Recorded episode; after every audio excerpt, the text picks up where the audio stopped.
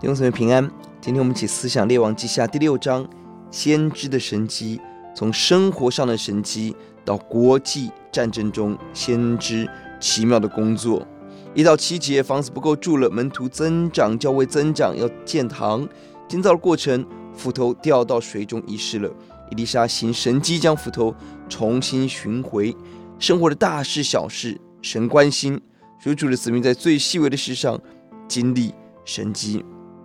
而以色列正面对亚兰国的侵略，在整个国际冲突当中，先知因着神的指示，清楚知道敌人的攻势，总能够及时防御，化险为夷。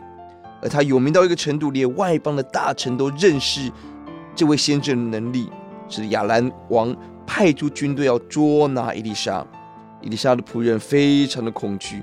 等伊丽莎为门徒祷告之后，门徒就看到伊丽莎所看到的，有满山上帝的火车火马围绕先知，根本不用惧怕。十六十七节，圣经说：“不要惧怕，与我们同在的比与他们同在的更多。”以利沙祷告说：“耶和华，求你开这少年的眼目，使他能看见。”耶和华开了眼目，他就看到满山有火车火马围绕以利沙。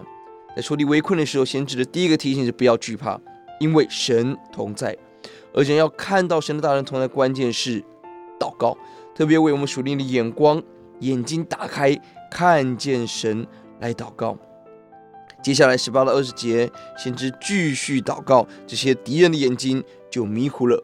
仆人的眼睛打开，敌人的眼睛迷糊。先知如何处理敌人？伊丽莎选择以德报怨，款待敌人，把炭火堆在敌人的头上，用祷告与和平中解决这个危机。二十三、三三节，亚兰王再度进攻围困首都的时候，有极大的饥荒，甚至母亲杀子而食，何等的可悲！以色列王听到了之后，有怜悯之心，撕裂衣服，身穿麻衣，极大的悲痛。接下来，他却是要杀先知以利沙，这是极大的愚拙。他以为是因着先知而让这个灾祸临到。三十三节更是因为上帝，所以让我们遭这大灾。他一点不想因着敌人亚兰王的凶悍，一点不想是因自己的悖逆，把所有的苦难原因都归给上帝。这是人的愚拙。求主帮助我们，先是一点不惧怕，遇见了。他一直所帮助的王要杀他，而他也看到了神更伟大的工作。我们一起祷告：主啊，你的神迹在我们的生活中，在国际上都在同在。让我们用祷告，让我们的眼睛开，敌人的眼睛蒙蔽起来。奉主的名，阿门。